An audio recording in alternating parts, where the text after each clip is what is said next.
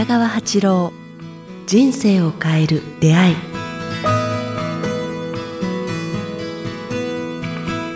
こんにちは、早川洋平です。人生を変える出会い。今日は第5回をお届けします。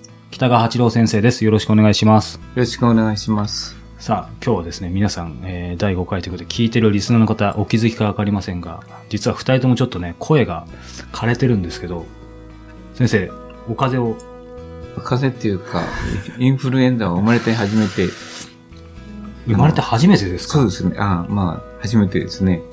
大人になってからって言ってもいいけども。なんか意外ですね。なんか、先生、健康とかいろいろ相当気を使われてるので、そもそもなんか病気とは無縁という感じがするんですけど、普段どうですか？そうです。ほとんどないですね。今回、なんか私のセミナーをキャンセルしたのは生まれて初めてですね。今回初めてキあャンセルしましあ。でもそこからが回復早いですよた。そうで、ね。1日ぐらいですね。薬はよく効きましたね。これ、先生から見て病気にかかりやすい人、かかりにくい人とか、かかってもすぐ治る人、治りにくい人ってなん、境目って何ですかね？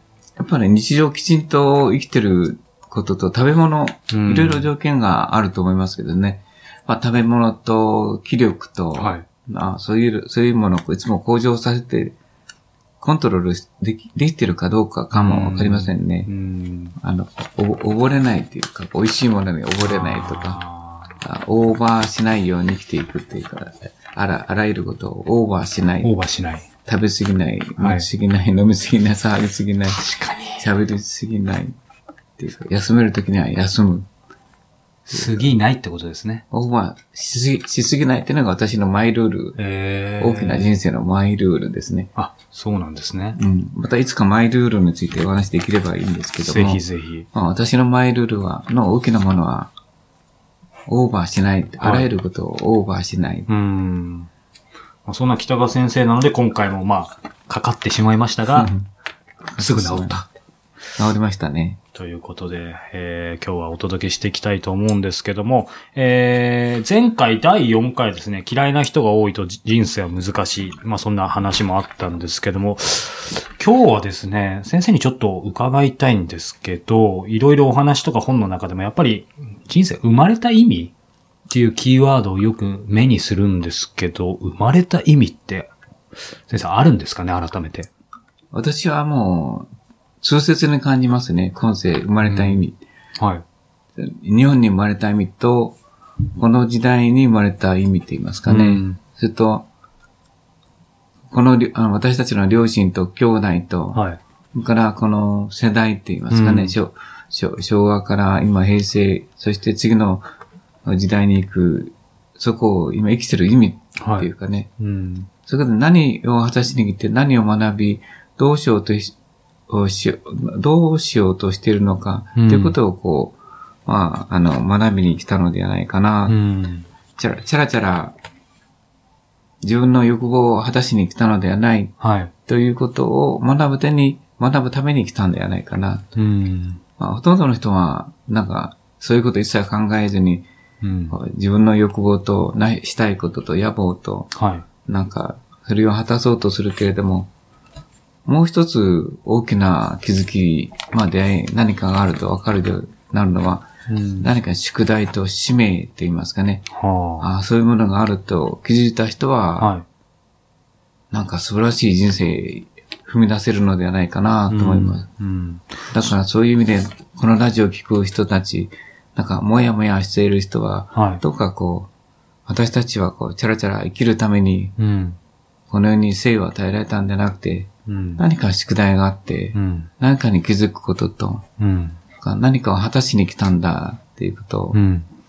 で、日本と父と母とこの環境っていうのが私たちに大きな、その、考えを良くするためのチャンスうん。を与えてくれてるっていうことに気づくといいなと思いますうね。ん今その日本とまあ父と母とっていう話も時代もありましたけど、えっ、と、後の方はそれぞれの方によって違うと思うんですけど、これ聞いてる方ほとんどの方、そして先生も僕もですけど、日本に生まれたって意味では統一してると思うんですけど、そういう意味では日本に生まれた意味っていうのは先生どう捉えていらっしゃいますか？いや、すごいと思うんですよね。まあ、日本人っていうのは、本当くずくずく、まあ、素晴らしい民族だなと思います。緑の多い国と、海と平和と、それからあんまり争いを好まないっっていうことと親切とかですね。はいから人のために生きようとする人たち。うん。それと、まあ、よその国に比べて、とっても平和だと思うんですね。平和。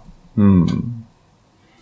それはシンプルにやっぱり戦争がないとか、だ街けではなくて、こう、なんか、忘れ物届けたり、そうですよね。あの、足りなかったらすぐ、なんか何かくれたり、あの、いろんな意味で、なんか、人を苦しめることを、人から嫌われることや、うん。人を苦しめることが嫌いな民族だと思いますね。そして人の笑顔は人を喜ばせることが好きな民族なのではないかなと思います。うん。確かにそうですね。それは僕はあの、日本という自然、過去の自然から来た体験じゃないかなと思ってるんですね、最近。過去の自然。うん、あの、津波とか、あそれから大火災とか、それから地震とか、台風とか、なんかしょっちゅう日本人は歴史上、まあ、最近もそうなんだけど、火事ですぐ焼けてしまうとか、あ。すべてがこう、一切合切なくなるという経験を、過去、たくさんやってきたと思うんですね。はいですよね。それはこう、ある意味をして、意味してる。まあ大変ですけれども、うん。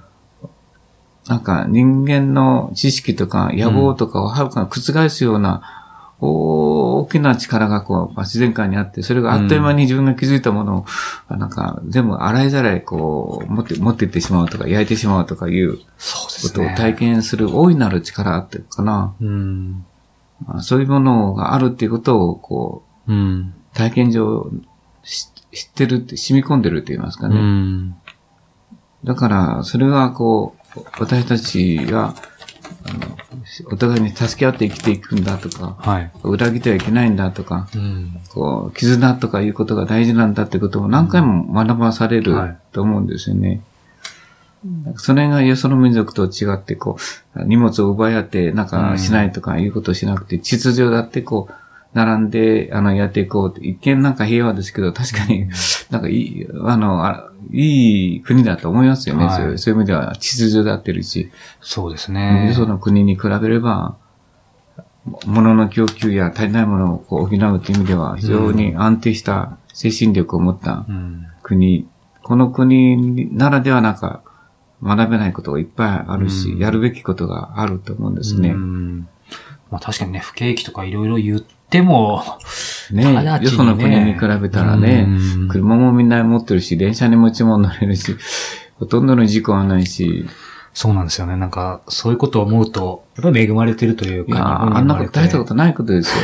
本当になんか、って思っちゃいますよね。う。ん、もう命に、を狙われるようなこと、ミサイルが飛んでくるとか、うん。銃にか、銃を構えられるとか、刃物を持って、こう、捕まえられるとかいうことすらもう身近にないですからね。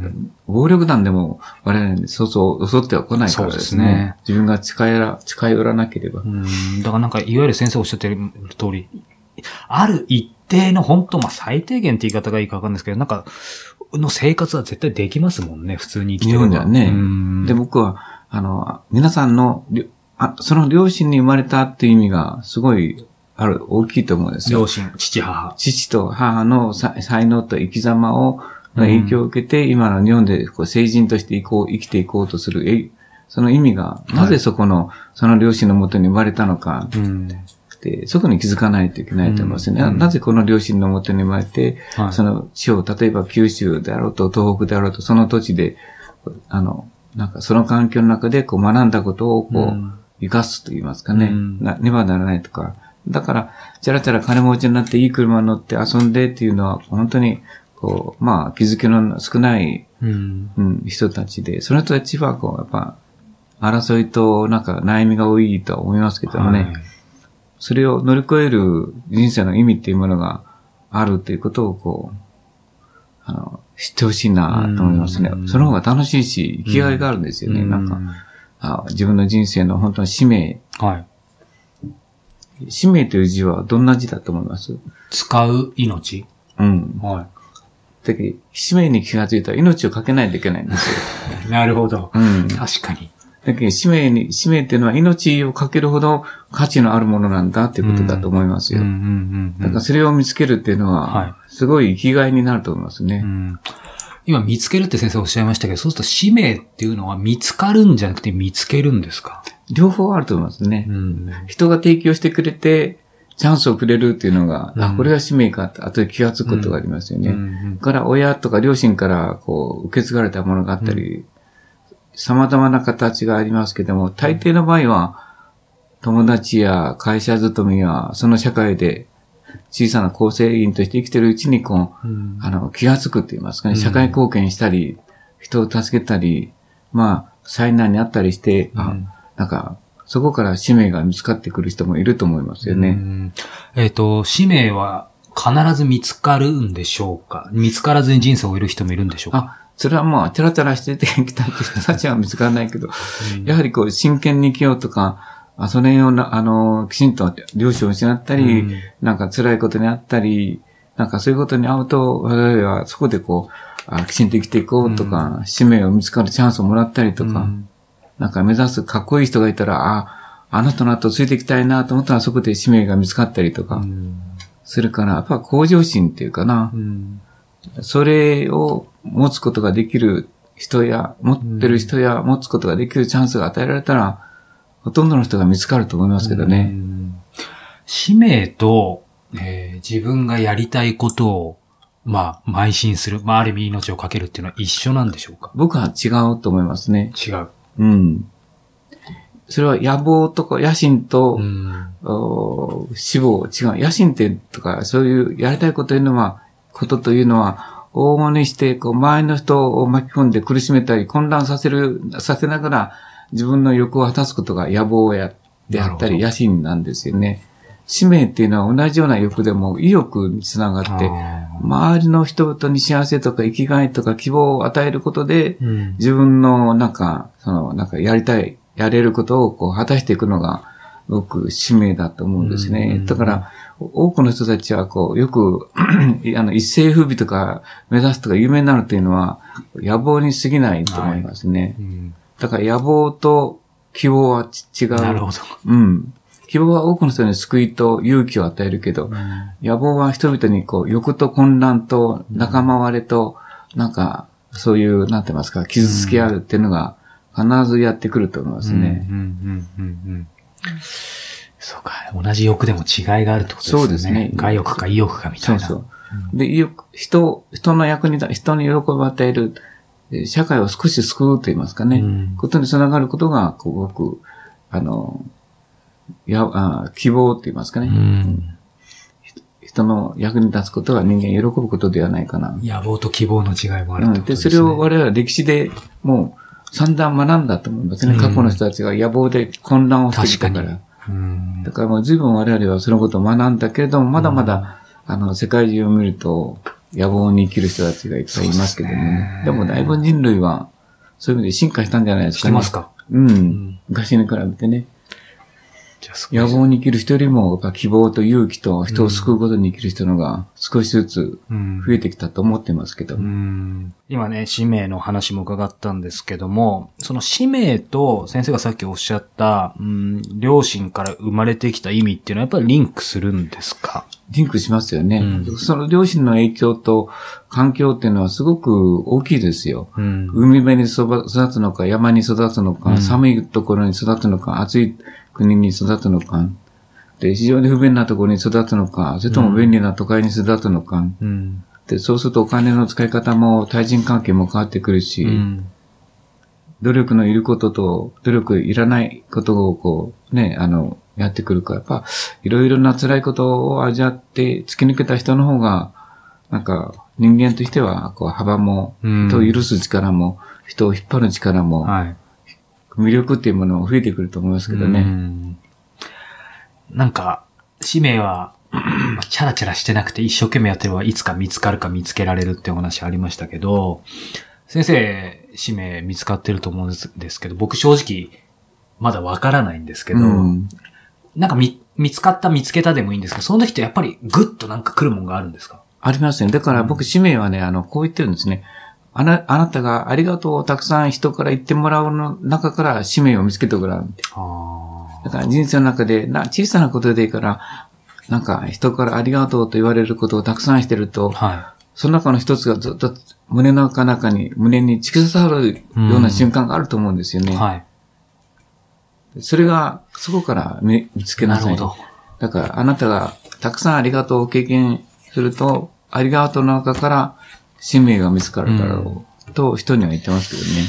見つけなさいとは言ってますけど、そういうふうにして、なるほど。ありがとうの中から使命が見つかる。人からのありがとうです。そうですね。人からのですね。うんそこがポイントですね。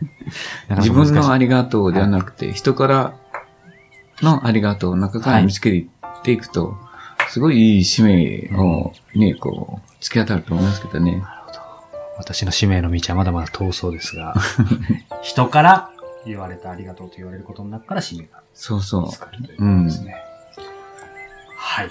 ということで、まだまだお話は続きますが、えー今回は、えーこのくらいで、えー続きにつなげていきたいと思います。えー北川八郎人生を変える出会いでは、えーご感想、ご質問を募集しております。えー北川八郎先生のホームページ、もしくは、えーこちらのメールアドレス、kitagawa.kiqtas、アルファベットの Q ですね。kiktas.jp まで、えーご質問、ご感想はお寄せください。えーということで今日は第5回でした。北川先生、次回もよろしくお願いします。よろしくお願いします。